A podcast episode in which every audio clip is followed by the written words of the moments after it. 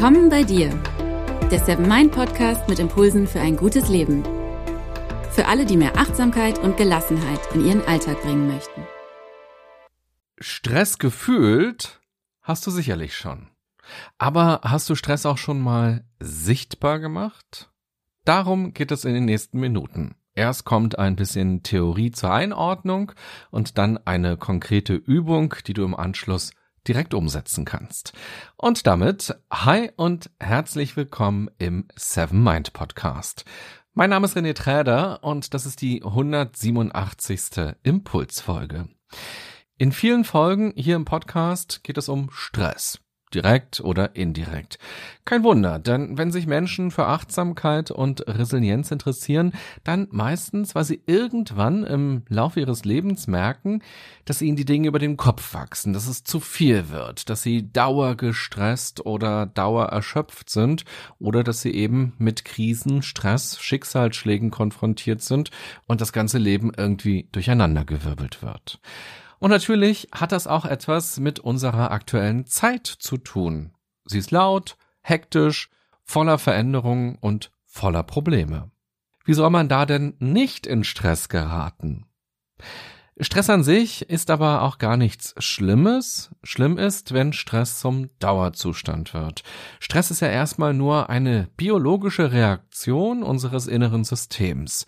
Dadurch werden in uns zusätzliche Kräfte aktiviert, um etwas zu bewältigen. Gerade in gefährlichen Situationen ist das lebensrettend. Stress macht uns leistungsfähig, vor allem kurzfristig. Das Perverse ist allerdings, dass wir in unserer Leistungsgesellschaft mit unserem eigenen Leistungsanspruch diesen biologischen Mechanismus geradezu melden, um Schritt halten zu können, um mit den anderen mithalten zu können, um zu funktionieren. Der Ausnahmezustand wird zum Normalzustand. Wir verhalten uns so, als wären wir ständig in einer gefährlichen Situation und aktivieren die zusätzlichen Kräfte, weil unsere normale Leistungsfähigkeit nicht ausreicht, um das alles hinzubekommen, das alles zu schaffen, abzuarbeiten, zu wissen, informiert zu sein, Spaß zu haben, auch noch nach der ganzen Arbeit und so weiter. Unsere eigentliche Energie reicht nicht aus. Das ist ungefähr so, als würde ich ein Auto so tanken, dass man damit ganz gut 500 Kilometer fahren kann. Aber weil ich den Motor ständig laufen lasse, viel zu viel Gas gebe und dann doch wieder abbremse, komme ich mit dem getankten Benzin nicht hin. Ich komme dann nur an mein Ziel, wenn ich unterwegs immer wieder nachtanke. Ich muss also im wahrsten Sinne des Wortes Ressourcen anzapfen. Dieser Fahrstil geht nicht nur ins Geld, er schadet wahrscheinlich auch dem Auto und er sorgt für ein ganz anderes Fahrerlebnis. Und genauso ist das mit unserer Leistungsfähigkeit und der Art, wie wir unsere Energie nutzen und unseren Tag gestalten. Hier geht es dann nicht um unseren Fahrstil, sondern um unseren Lebensstil oder unseren Arbeitsstil. Das Benzin ist unsere Energie, die wir nach dem Aufstehen zur Verfügung haben für diesen Tag. Das zwischendurch Tanken ist der sechste Espresso im Laufe des Tages, die Flasche Cola, die Energy Drinks und auch das Verzichten auf Freizeitaktivitäten, weil wir die Ressource Zeit anzapfen, um noch etwas abzuarbeiten, was wir noch nicht geschafft haben. Und das Auto, das ist unser Körper, der sich hier und da bemerkbar machen wird, je öfter wir so schlecht mit ihm umgehen und einen eher negativen oder eher ungesunden Lebensstil beziehungsweise Arbeitsstil haben. Wenn wir Stress sichtbar machen wollen, geht es deshalb erst einmal darum, unseren Lebensstil oder unseren Arbeitsstil sichtbar zu machen. Viel zu oft glauben wir, dass es diese eine Variante zu leben oder zu arbeiten gibt. Wir hinterfragen unseren Lebens- oder Arbeitsstil gar nicht. Die Art, wie wir leben und arbeiten, hat allerdings einen riesigen Einfluss auf unsere Stressoren und unser Stresserleben.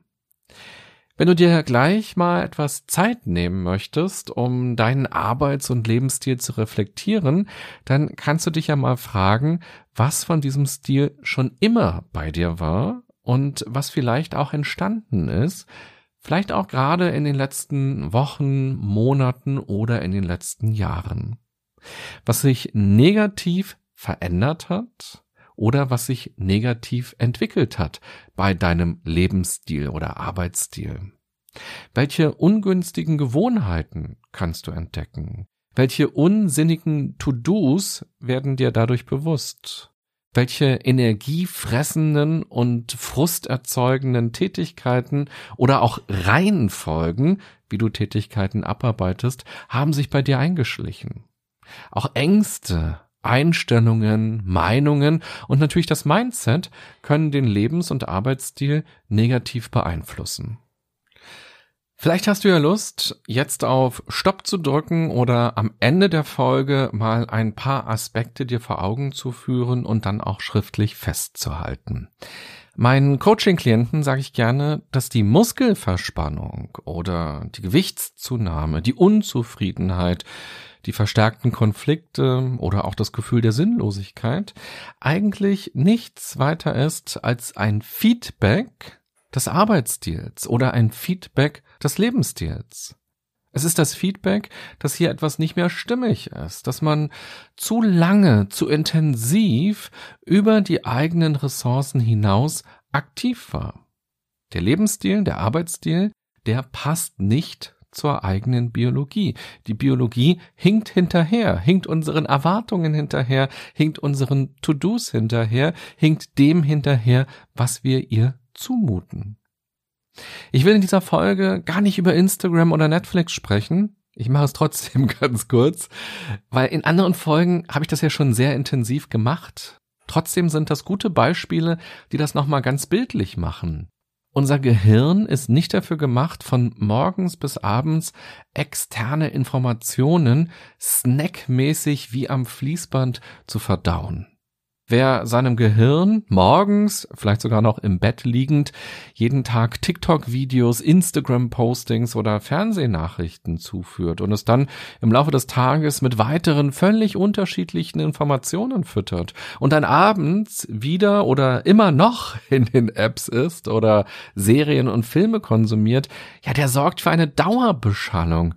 Das Gehirn kommt ja gar nicht zur Ruhe. Es hat ja gar keine Zeit, mal Dinge tiefgründig zu verarbeiten, zu bearbeiten. Und unser Gehirn kann ja nicht wegrennen, auch wenn man bei manchen natürlich den Eindruck bekommen kann, dass das Gehirn da schon weggerannt ist. Aber ja, das Gehirn kann eben nur kapitulieren. Wir werden vergesslich, wir werden unkonzentriert, wir sind schneller erschöpft, wir verwechseln Dinge, wir träumen schlecht, wir wachen dann müde auf und so weiter. Wir verschleißen unser Gehirn, so wie wir eben das Auto aus diesem Beispiel verschleißen, das ich geschildert habe. Aber nicht nur unser Gehirn wird verschlissen, unsere komplette Biologie wird durch Dauerstress und Überforderung in Mitleidenschaft gezogen. Deshalb mein Impuls an dich, Schau nicht nur, welche Dinge oder welche Personen bei dir für Stress sorgen, mach dir deinen Stress komplett sichtbar, indem du deinen Lebensstil oder Arbeitsstil genau anschaust und hinterfragst. Und dafür möchte ich dir gerne eine konkrete Übung, ein Modell mitgeben, das dir dabei helfen kann. Das Modell der Stressampel von dem Psychotherapeuten und Wissenschaftler Professor Dr. Gerd Kaluza. Basis dieses Modells ist das transaktionale Stressmodell nach Lazarus. Darüber habe ich in früheren Folgen schon gesprochen, das klammere ich jetzt mal aus. Wenn dich das interessiert und du sagst, ah, da würde ich gerne noch mal was drüber hören wollen, kann ich gerne irgendwann auch noch mal eine neue Folge dazu aufnehmen. Die Grundaussage dieses Modells von Lazarus ist, dass Stress etwas mit inneren, meist unbewussten Bewertungen zu tun hat. Stress entsteht erst dann, wenn ich den Eindruck habe, dass etwas für mich bedrohlich ist und ich nicht ausreichend Ressourcen habe, um damit umzugehen oder darauf zu reagieren.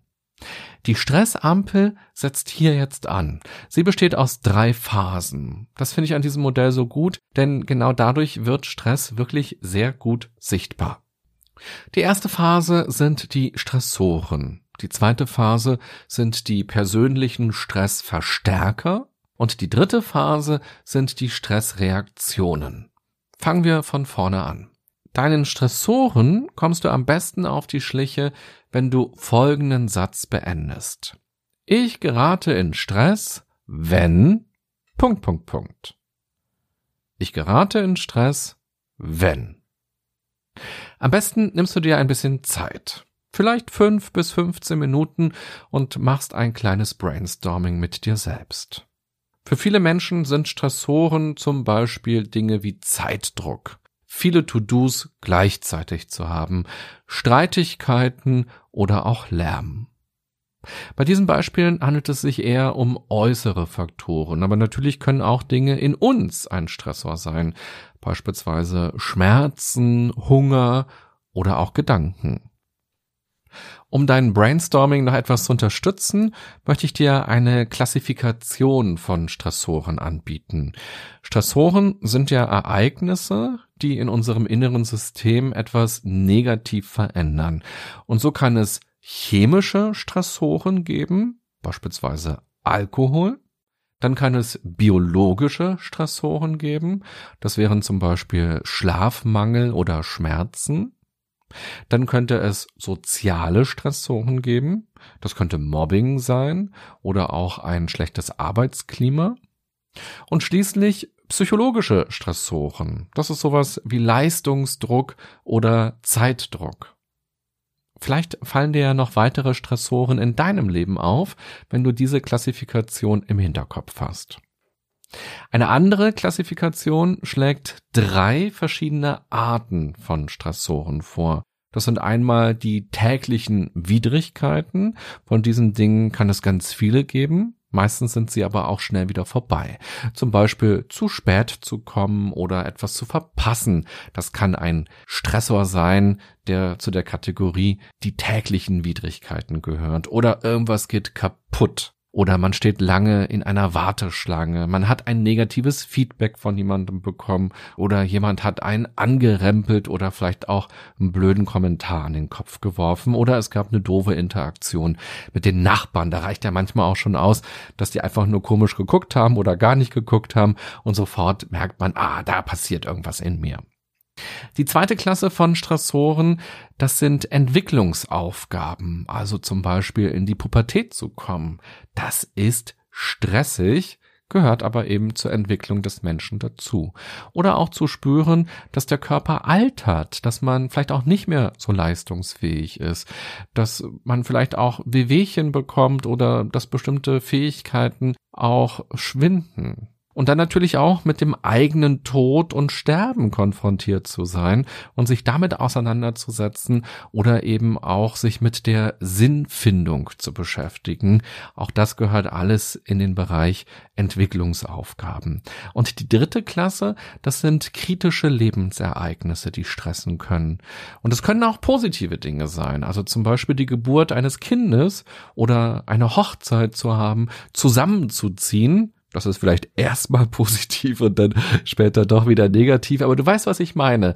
Also ganz wichtig, nicht nur Negatives ist stressig, auch Positives kann stressig sein und das ganze Leben durcheinander wirbeln. Aber natürlich gehören hier auch negative Ereignisse dazu.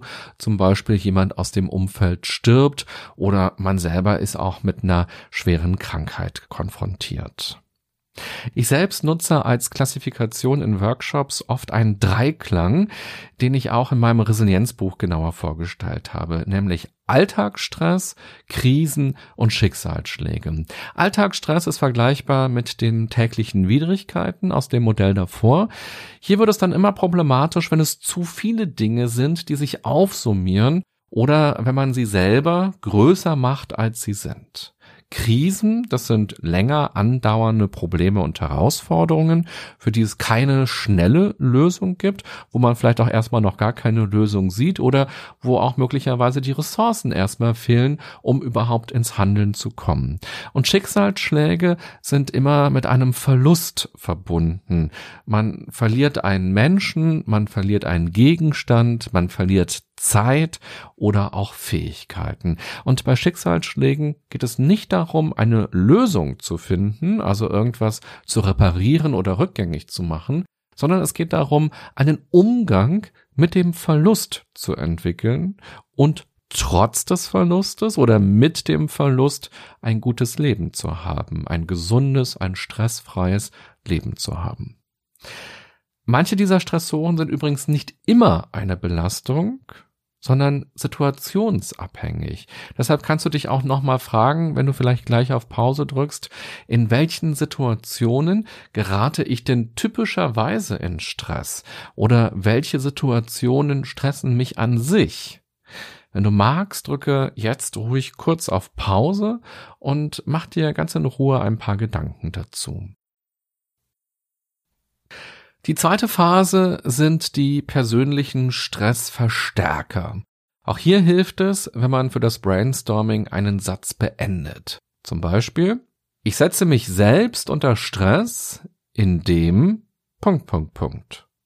Ich setze mich selbst unter Stress, indem oder auch, ich verstärke den Stress, indem Punkt, Punkt, Punkt.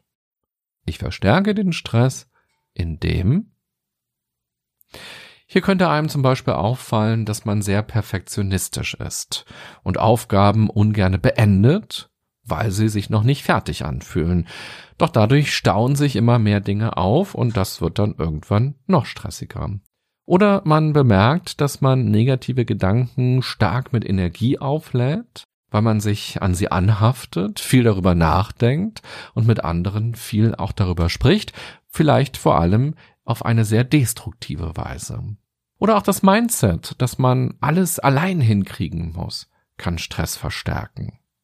Auch hier kannst du wieder gerne auf Pause drücken und mal deine persönlichen Punkte zu den Stressverstärkern sammeln. In der dritten Phase geht es um die Stressreaktion. Hier kannst du folgenden Satz für dich beenden. Wenn ich gestresst bin, dann Punkt, Punkt, Punkt.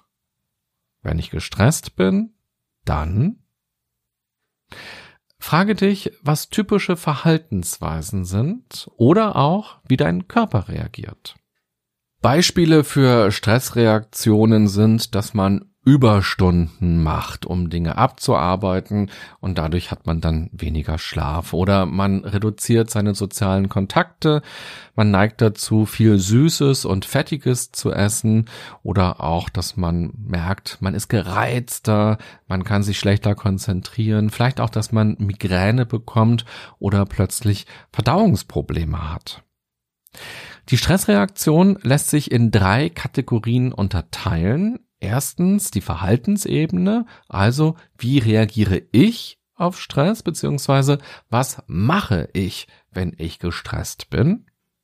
Dann zweitens die körperliche Ebene, beispielsweise nachts immer wieder wach werden, der Körper kann eben nicht zur Ruhe kommen oder man hat keinen Hunger oder auch man merkt, dass man ins Schwitzen gerät, wenn Stress da ist. Und die dritte Ebene ist die emotional-kognitive Ebene. Damit sind unsere Empfindungen und unsere Wahrnehmungen gemeint. Was verändert sich hier also? Ich krieg vielleicht einen Tunnelblick. Ich bin vielleicht eher wütend oder niedergeschlagen. Was sind hier typische Stressreaktionen? Diese Stressampel macht es nochmal besonders deutlich. Stress ist ein Zusammenspiel zwischen uns als Person und der Umgebung. Und genau da sind wir auch wieder bei dem Thema Lebensstil beziehungsweise Arbeitsstil diese Betrachtung deckt auch Möglichkeiten auf, die wir haben, um stressfreier, um gesünder zu leben, um zufriedener zu leben, um mehr in der Balance und mehr bei uns zu sein. Und vor allem, um auf der langen Strecke und nicht nur auf der Kurzstrecke leistungsfähig zu sein. Wenn du magst, kannst du auch jetzt gern wieder auf Pause drücken und das für dich persönlich nochmal in Ruhe durchgehen. Was sind Stressreaktionen bei dir selbst? Fazit dieser Folge. Stress ist was völlig Normales. Es geht gar nicht darum, ein komplett stressfreies Leben zu haben. Meine Güte, wie langweilig wäre das denn? Immerhin setzt Stress erstmal nur Energie frei, die uns helfen kann, um noch den Bus zu bekommen, um etwas fertig zu bekommen, was uns wichtig ist oder auch Urlaub kann stressig und gleichzeitig schön sein. Problematisch wird Stress, wenn er täglich über eine längere Zeit auftritt und quasi zum Normalzustand wird. Stress sollte niemals normal sein. Wir verändern uns dann mit der Zeit. Und auch bei uns im Körper verändert sich viel. Physisch und psychisch, was uns nicht gut tut. Deshalb geht es darum, Stress zu minimieren und mehr Entspannung im Leben zu haben. Gerd Kaluza, von dem dieses Ampelmodell stammt, der hat zum Beispiel das Golfspielen und den Tango für sich entdeckt.